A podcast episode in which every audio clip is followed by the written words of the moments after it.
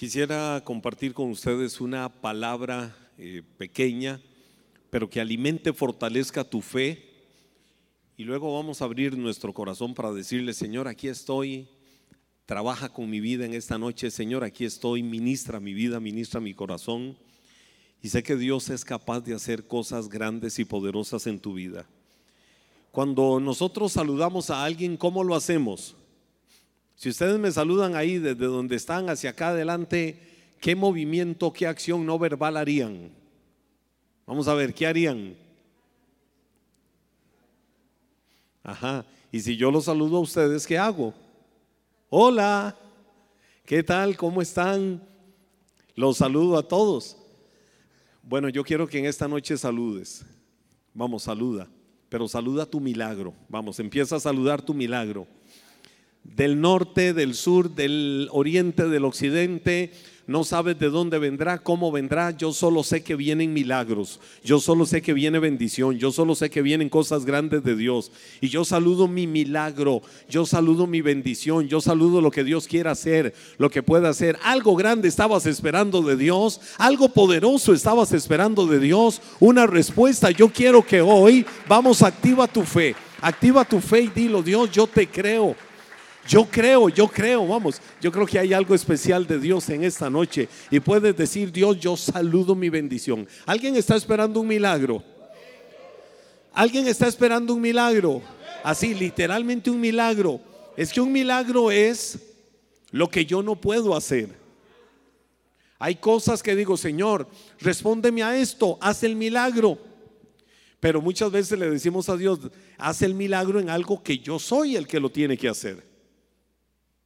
Yo no puedo, por ejemplo, decir, voy para una carrera, voy a ir a correr. Por ejemplo, el, domingo que viene la, la famosa Candelaria, Marito, que te está extrañando, Candelaria, que viene la famosa Candelaria. Y, y, yo no puedo decir, wow, viene Candelaria, la carrera de 10 kilómetros más famosa que hay en Costa Rica, que es este domingo, y se corre acá en Cartago. Y es la más famosa porque es la carrera de 10 kilómetros que se corre en un terreno muy plano. Entonces, para récord y metas y todo esto, mucha gente de dentro y fuera del país la busca. Pero yo no puedo decir, wow, viene Candelaria, voy a ir a correrla. Señor, yo oro delante de tu presencia para que tú traigas una unción de condición física a mi vida. Señor, yo te pido que traigas a mis pies pasos como la gacela. Señor, yo te pido que me den la fuerza para llegar, para arrancar bien y terminar bien con una excelente condición física, porque yo creo que tú lo puedes hacer en el nombre de Jesús. Amén. ¿Será esa una oración válida?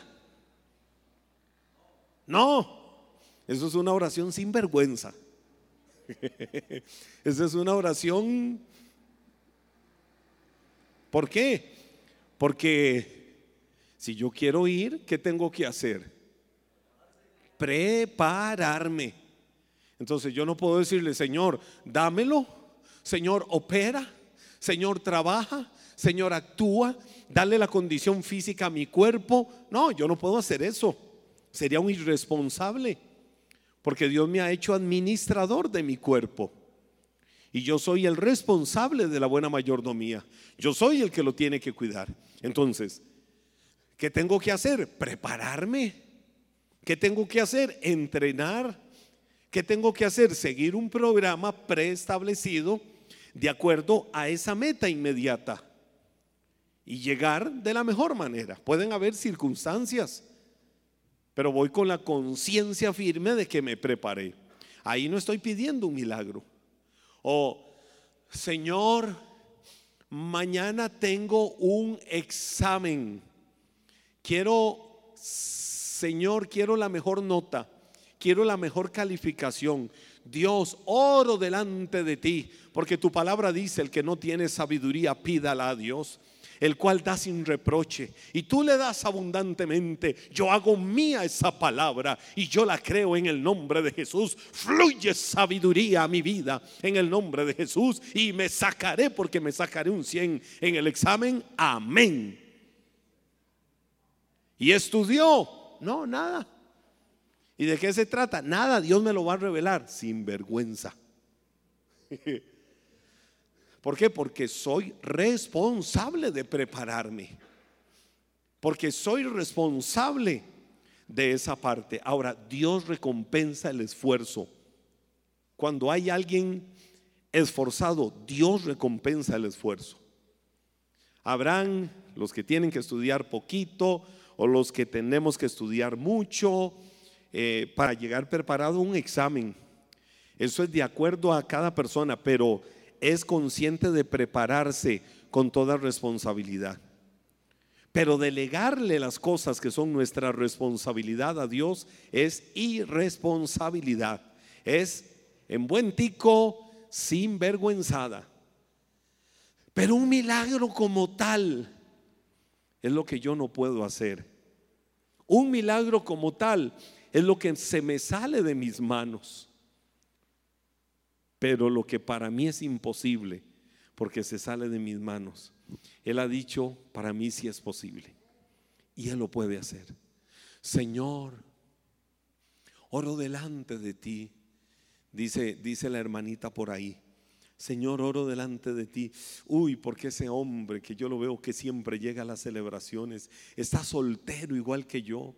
Señor, Señor, atráelo hacia mí. Atráelo hacia mí, Dios.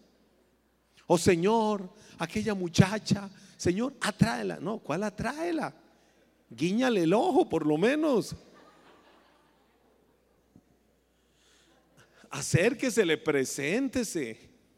Sea un caballero.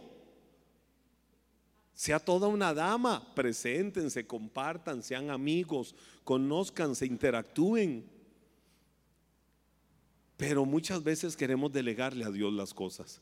Entonces hay que hacer diferencia entre qué le corresponde a Dios y qué me corresponde a mí. En qué tengo que ser responsable. Y qué se sale de las posibilidades mías para que sea Dios el que lo haga. Cuando yo veo que hay algo que se sale de nosotros y que solo Dios lo puede hacer yo digo, Señor, yo no puedo, pero yo he creído en el que puede, yo he creído en el que hace maravillas, yo he creído en el que hace milagros. Y entonces cierro mis ojos naturales quito mi fuerza y solo descanso en ti, espero en ti, Señor. Y yo saludo mi milagro, yo saludo mi bendición. No sé cómo vendrá, no sé cómo sucederá, pero sé que vendrá, sé que sucederá, porque viene de tu mano, porque viene de tu bendición, porque tú lo haces. Ahora, después de que ya dije esto y desanimé a muchos, ¿quién está esperando un milagro de Dios? Ah, bueno, siguen los milagros. siguen los milagros yo dije, voy a ver qué tanto se desaniman algunos. Y dicen, no, yo creía que eso era un milagro, pero ya el paz me cortó las alas. No, qué bueno que seguimos esperando milagros. ¿Alguno lo quiere saludar? No a mí, sino al milagro y decirle, Señor, yo lo espero y yo lo creo y yo sé que tú lo vas a hacer. Ahora, ¿qué tenemos que hacer? A esto yo le he llamado saluda tu milagro. ¿Qué tenemos que hacer? Te pongo solo tres ejemplos. Pásate al mundo de la fe con Dios. Pásate al mundo de la fe con Él. Ese es el primer paso que tienes que dar. Pásate, porque estamos hablando de un milagro, pásate de lo natural a lo sobrenatural. ¿Cómo de lo natural a lo sobrenatural? Al mundo de la fe. Ahí sí, haz la parte tuya y Dios hará la parte de Él. Te voy a poner ejemplos. Mateo capítulo 8, versos del 5 al 8. La Biblia dice, cuando Jesús regresó a Cafarnaún, un oficial romano, wow, estamos hablando de alguien de alto rango, se le acercó y le rogó que un romano le rogara a un judío. Era humillarse, era rebajarse. Porque recuerden que en ese tiempo eh, toda la tierra de Judea lo que hoy es Israel, estaba subyugada, estaba sometida al imperio romano. Y que un oficial, o sea, un eminente romano, viniera ante un judío y se humillara, era lo peor. Pero dice, él, llegó y le dijo, Señor, mi joven siervo, o mi joven mayordomo, o mi joven sirviente, está donde? En cama. ¿Y qué tiene? Está paralizado. ¿Y qué más tiene? Terribles dolores. Él nada más le dio esa referencia a Jesús. ¿Cuál fue la respuesta de Jesús? Iré a sanarlo, dijo Jesús. ¿Qué fue lo que Jesús dijo? Iré a sanarlo. Dice el verso 8, Señor, dijo el oficial, no soy digno de que entres a mi casa, tan solo pronuncia la palabra desde donde estás y mi siervo se sanará. Y de ahí brincamos al verso 13 que dice, entonces Jesús le dijo al oficial romano, vuelve a tu casa, debido a que creíste, di conmigo, creíste, ha sucedido. No le dijo que iba a suceder. ¿Qué le dijo? Acción consumada, ha sucedido. Ahora, en el contexto, de la historia, eh, es como que llegue un ministro de Estado, como que llegue una persona eminente y le diga a él, Señor, mi siervo está muy enfermo, mi siervo está en cama, mi siervo está con una enfermedad de muerte. Ahora, mire cuánto ese hombre de alto rango en el imperio romano, en la tierra de Judea o la tierra de Palestina, ese hombre eh, amaba a su siervo. Eh, de seguro era su confidente, su mano derecha, eh, su escudero, una persona que le defendía, le guardaba, le protegía todos sus intereses y el oficial romano estaba triste porque su siervo estaba muy grave, estaba muy mal.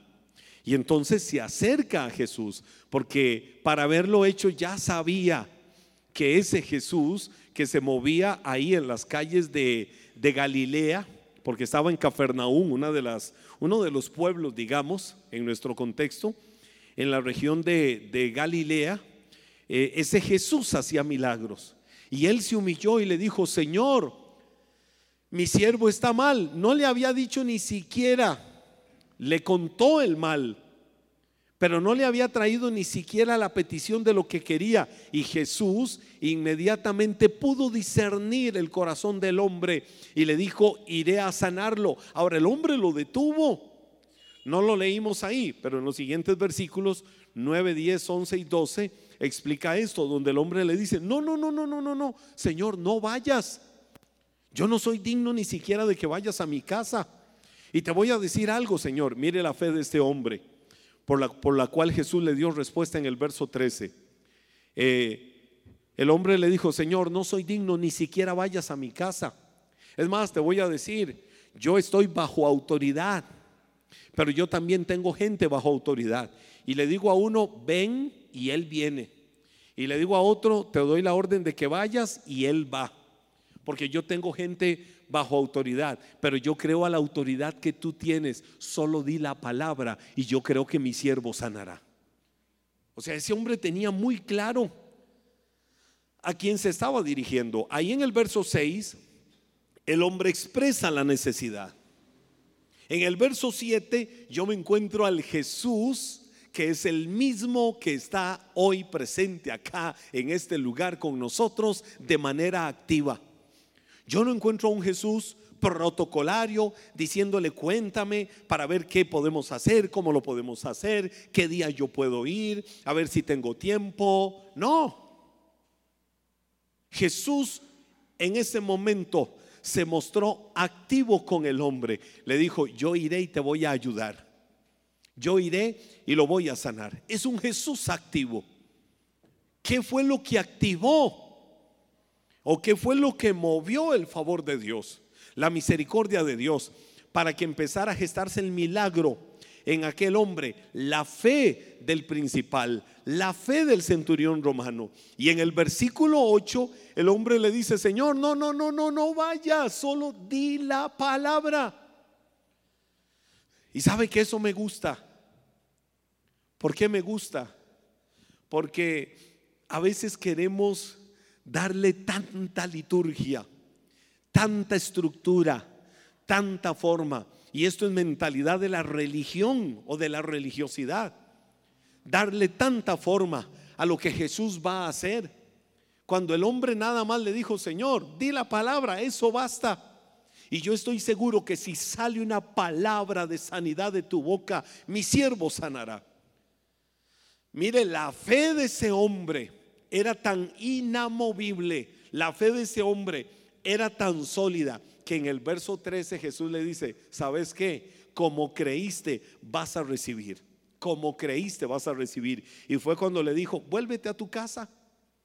El hombre le hubiera dicho, Señor, me vuelvo a la casa y qué? ¿Qué va a suceder? No, no le dijo nada. Nada más Jesús le dijo, vuélvete a tu casa. Debido a que creíste, ha sucedido. Es decir, mientras el hombre estaba presentando la petición, ya la operación divina se estaba dando allá en otra región donde estaba el siervo enfermo y Jesús le dijo, ha sucedido.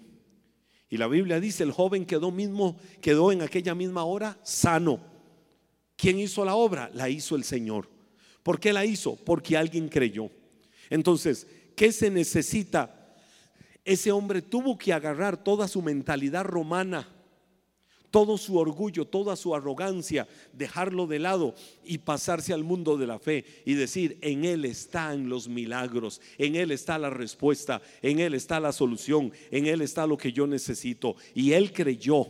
Y creer es una persuasión. Creer es un convencimiento pleno de que Él lo va a hacer. ¿Qué necesitamos nosotros? No pensar por nosotros. No pensar que yo lo pueda o no lo pueda hacer. No, es pensar y creer que Él lo puede hacer. Y que si Él lo puede hacer es porque Él va a operar. Ahora, quiero decirte algo. ¿Qué fue lo que Jesús le dijo? Como creíste recibirás. Di conmigo, como yo crea reciba. Recibo. Como yo crea recibo. Ahora, yo no sé si cada uno se acaba de dar cuenta del acto responsable de lo que acaba de decir. Como creo, recibo. ¿Qué estoy creyendo hoy? Si creo lo bueno, de Él recibo lo bueno. Pero si creo lo malo, recibo lo malo. Entonces, ¿qué estoy creyendo? Que mi vida es una desgracia, que me va a ir mal, que este negocio no me va a salir, que no lo voy a lograr, que no lo voy a alcanzar, que de dónde vendrá la solución, que de dónde vendrá la respuesta. Yo no sé cómo vendrá la respuesta, yo no sé cómo vendrá, yo no sé cómo va a suceder, solo sé de dónde viene. No sé cómo viene. No sé de qué color viene, no sé cómo sucederá, eso es lo que menos me importa. Yo solo me dedico a alabar a Dios porque la respuesta viene de lo alto. ¿De dónde vendrá mi socorro? Mi socorro viene de lo alto, del Padre de las luces, en el cual no hay mudanza, no hay sombra de variación. Y por eso yo digo, le creo porque le creo. ¿Cómo sucederá? He ahí el problema. Que muchas veces queremos condicionar a Dios y le decimos, Dios, hazlo, pero lo tienes que hacer así. Yo, me, como, yo, no, yo no tengo un Dios amargado, no tengo un Dios religioso. Yo tengo un Dios muy cartago para hablar. Y entonces, muchas veces seguramente cuando alguien viene y dice, Señor, y yo quiero que lo hagas así, seguro el Señor le dice, vení acá, y si no me da la gana hacerlo así, porque la Biblia dice que Él da más abundantemente de lo que pedimos y entendemos. Entonces nunca le digas a Dios cómo tienen que hacerse las cosas. Solo cree que Él lo hace. De la forma en que Él lo haga, Él lo va a hacer. Ahora, nosotros no tenemos que tomar moldes religiosos. Pero un día a Jesús se le ocurrió que vio un hombre ciego y lo vio en el camino. Y Jesús no llegó a imponerle manos y decirle, espíritu de ceguera, suéltala.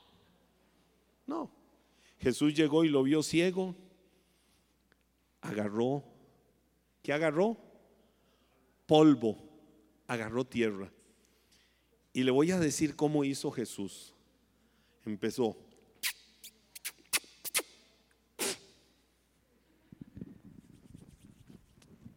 No me alcanzó. Y empezó a lanzarse escupitajos. Y ya el polvito de la tierra mojado, ¿saben qué hizo Jesús? Se los puso al hombre en la vista. ¿Sucedió el milagro, sí o no? Sí sucedió. Ahora, es la forma en que nosotros tenemos que orar por las personas. Bueno, si alguien me dice, paz, yo tengo fe, venga, tráigame la tierra, yo me encargo del resto. Pero es la forma en que tiene que suceder. No. ¿Eso cómo se llama? Soberanía de Dios. ¿Qué significa eso? Que Él hace las cosas como a Él le plazca. Que Él hace las cosas como Él quiera. No es un molde, no es un modelo, no es una forma. Otro día, y, y ahí lo veremos, otro día, Jesús iba por el camino y una mujer que tenía flujo de sangre. Las mujeres en su mayoría sufren con el periodo. Es duro para la mayoría de mujeres cuando están en el periodo, en la menstruación. Y estaba leyendo un artículo hace dos días que no era sobre el tema, pero en algún momento un artículo sobre ciencia y involucró esto y decía cómo las mujeres en el periodo menstrual hay mujeres que desean que la tierra se trague al marido porque no lo soportan. Ahora, es que no lo quieren, no lo soportan, no, es el cambio hormonal lo que están sufriendo, lo que están viviendo que hacen que sienta un repudio. Pero tranquilo, luego la gloria puede ser mayor. El punto es que había una mujer con flujo de sangre y donde lo vio, ¿qué hizo la mujer? Fue y se tiró y tocó el borde, uno de los bordes del manto de Jesús. Ahora, el borde era como una de esas cuerditas muy lindas. Los bordes, imagínense lo lindo que era el manto que Jesús llevaba y la mujer tocó el borde, ¿quién va a sentir? ¿Quién va a sentir que a alguien le tocaron el borde? Alguien se me acerca y me toca una puntita del pantalón, yo no lo voy a sentir. Ahora, si me mete un pellizco, probablemente lo sienta. Pero si me toca una puntita de la tela del pantalón, ni lo voy a sentir. Y la mujer tocó el borde del manto. Jesús se detuvo y dijo, ¿quién me ha tocado? Los discípulos le dijeron, maestro, pero ¿cómo dices eso? Si ya sabemos que, que la gente eh, te toca, la gente se acerca, maestro, es demasiado. No, dijo Jesús, no se equivoquen. Alguien me tocó. ¿Y cuál fue la respuesta? Porque virtud salió de mí. Algo salió de mí.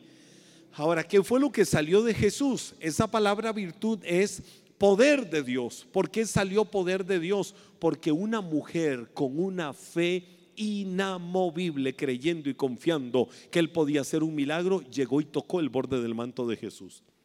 Y ahí hubo un milagro. Ahora, ¿qué tenemos que hacer? Pasarnos al mundo de la fe. Número dos, pasarnos a un estado de bienestar en todo. ¿Cómo yo me paso al estado de bienestar en todo?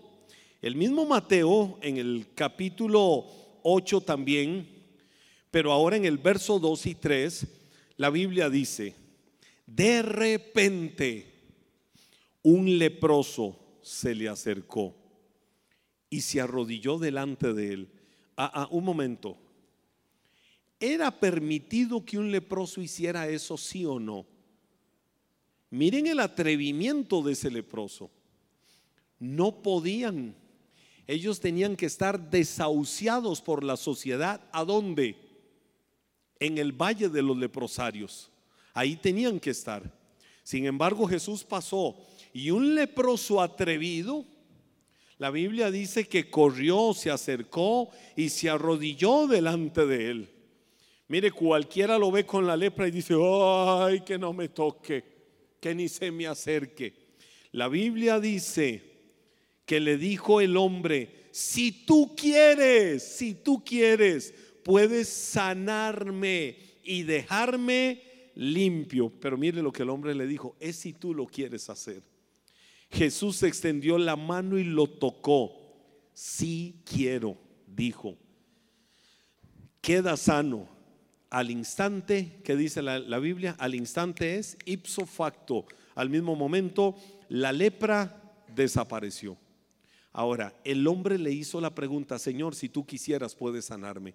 La pregunta es, ¿será la voluntad de Dios sanar? ¿Será la voluntad de Dios sanar? Por supuesto que es la voluntad de Dios. Y Jesús le hizo la pregunta, De hecho, eh, ahora que digo Jesús hizo la pregunta, más del 80% del ministerio de Jesús no se trató de Jesús dándole consejerías a la gente. Venga, le voy a dar paso uno, haga esto, paso dos, haga esto, paso tres, haga esto. A veces es bueno la terapia, orientar, aconsejar, pero hay gente que tiene consejería dependencia. Y si no me gusta lo que me dijo el paz, voy a ir donde otro a ver qué me dice. No, no me pareció, no me gustó. Hasta que fue donde otra persona que le dijo lo que quería escuchar. Y dijo, este sí es de Dios. Pero Jesús no actuaba así. Más del 80% del ministerio de Jesús, ni siquiera Jesús empezaba a hablarle o entrevistar a la gente. ¿Sabe qué hacía Jesús? Preguntas. Preguntas. El hombre vino y le dijo, Señor, si quisieras, puedes sanarme. Señor, si quieres puedes hacerlo. Eh, en pasajes paralelos encontramos donde Jesús le hizo la, la pregunta, ¿quieres que te sane? Y él le dijo, quiero. ¿Quién no va a querer recibir un milagro? Entonces, yo creo que cuando algo es imposible, pero nosotros sabemos que Él sí quiere hacer lo bueno. Solo podemos levantar nuestras manos y decir, Señor, en mi impotencia, haz lo que tú quieras hacer, que sea tu perfecta voluntad. Leproso significa persona marcada y sin sensibilidad físicamente. El leproso eh, está siendo carcomido externamente. Su cuerpo se va dañando, se va deteriorando a veces hay partes del cuerpo que se desprenden, un dedo, a causa de la lepra. Y la persona pierde toda sensibilidad. Cuando yo veo el caso de este hombre, pienso en cómo también hay gente en esta vida que vive como el leproso que se acercó a Jesús en ese momento por sanidad. Hay gente que vive con una lepra en su alma, están marcados por el dolor, han perdido toda sensibilidad y todo sentido de la vida. Ahí es donde yo creo que Dios puede cambiar la historia de una persona. Dios puede hacer un milagro, Dios puede trabajar y puede operar. Y yo me encuentro este caso. Aquí es donde digo, pásate a un estado de bienestar en todo. Porque aquí no fue, Señor, solo di la palabra como en el primer caso. En este caso fue, Señor, tú quisieras sanarme. ¿Y Jesús que iba a responder? Por supuesto que lo quiero hacer. Y ese mismo Jesús es el que hoy quiere trabajar. Y un tercer ejemplo es pásate a otra forma de ver. El primero es pásate al mundo de la fe. ¿Cómo yo me paso al mundo de la fe? Creyendo. ¿Cómo me paso a un estado de bienestar? Número dos, sabiendo que Él quiere hacerlo. Y número tres, pásate a otra forma de ver. Mateo capítulo 9, versos del 27 al 30, la Biblia dice, cuando Jesús salió de la casa de la niña, lo siguieron dos hombres ciegos, quienes gritaban, Hijo de David, es decir, Mesías, ten compasión de nosotros. Entraron directamente a la casa donde Jesús se hospedaba y él les preguntó, ¿creen que puedo darles la vista? Miren a Jesús, no diciéndoles cuéntenme la historia, ¿qué pasó? ¿Por qué quedaron ciegos? Nacieron ciegos, no. Nada más les dijo, ¿creen que puedo darles la vista? Y ellos dijeron, sí, Señor. Le dijeron, lo creemos. Entonces Él les tocó los ojos y dijo, ¿debido a qué? A su fe. Así se hará. Entonces sus ojos se abrieron y pudieron ver. Jesús les advirtió severamente, no se lo cuenten a nadie. Yo creo que Dios puede abrir no solo los ojos naturales, también los ojos espirituales, primero y ante todo, para que veas qué es lo que Dios quiere hacer. Y aquí es conforme a tu fe se ha hecho. En el primer caso, ¿qué creíste? ¿Creíste para lo bueno? Él lo hace. ¿Crees para lo malo? Mucho cuidado. Aquí es conforme a tu fe se ha hecho. Si yo tengo fe en que Él va a hacer cosas grandes, si yo tengo fe en que Él nos va a llevar a otro nivel, si yo tengo fe de que no me importa de dónde y cómo vendrán, pero vendrá la provisión de Dios para ver tantas cosas que queremos ver. Si yo tengo fe, para saber que multitudes de gente, que familias en Cartago van a ser cambiadas, tocadas y alcanzadas por el poder de Dios. Y más allá de los límites de Cartago, vamos a ver a Dios, pues yo lo creo y lo saludo. Y le doy gracias a Dios por eso. Mamá, si estás creyendo que Dios puede cambiar el rumbo de la vida de tu hijo, de tu hija, Solo créelo, saluda tu milagro y deja de verlo, deja de verla como lo ves o como la ves. Siempre he hablado del ejemplo que me marcó hace casi 30 años, más de 30 años, 31 años, eh, leyéndome el libro La cuarta dimensión del pastor David John Cho pastor de la iglesia más grande del mundo en Corea del Sur, la iglesia cristiana más grande del mundo. En ese tiempo una iglesia de un millón de miembros. Ya murió poquitos años atrás el pastor John Kicho. Y me leía su libro La Cuarta Dimensión. Y recuerdo que iba hace 31 años, iba para Puerto Rico y ya iba masticando el libro cuando cuenta en el libro la historia de una mujer y quiero que te vayas poniendo de pie mientras yo digo esto. Todo es posible si pasas al mundo de la fe, al otro lado con Jesús.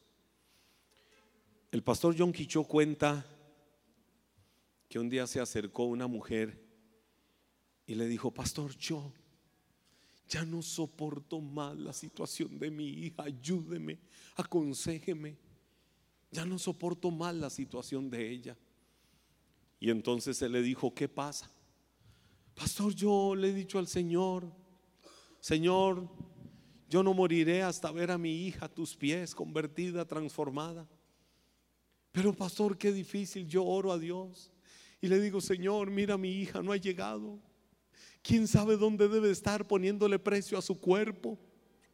¿Quién sabe con qué hombre debe de estar, Señor? Mírala, Dios. Mírala donde está prostituyéndose. Esto ya es mío. Yo me imagino que Dios decía, ajá, sí, la veo. Señor, mírala poniéndole precio a su cuerpo. Sí, veo al hombre donde le está pagando. Y muchas veces nuestra oración es, Señor, mira y mira y mira y mira y mira. Entonces John Quichó le dijo, quiero invitarla a que cambie su oración. Deje de orar por la mujer que sus ojos naturales están viendo. Olvídese de esa mujer. Deje de ver a esa y empiece a ver a una mujer humillada a los pies de la cruz de Cristo, donde ella se agarra de la cruz y la sangre de Cristo baja y la baña y la limpia y la transforma. Empiece a orar por esa mujer totalmente cambiada, transformada, humillada a los pies de Cristo.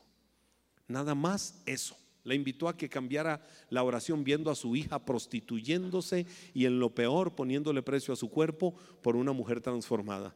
Tres meses después llegó la mujer y le dijo, pastor, quiero presentarle a mi hija convertida a Cristo, totalmente cambiada. Sabe, pastor, desde el día que yo cambié mi oración y empecé a orar por la mujer que usted me dijo que orara, empecé a sentir compasión, empecé a sentir algo diferente, empecé a acercarme a mi hija. Mi hija empezó a darse cuenta que yo sí la amaba, empezamos a relacionarnos más, empezamos a compartir más porque hasta yo cambié mi manera de ver a mi hija. Y entonces hizo que mi hija empezara a acercarse a mi vida y yo motivarla para que se acercara a Cristo. Aquí está mi hija totalmente cambiada. Si queremos ver un milagro, empecemos a ver las cosas desde la perspectiva de Dios.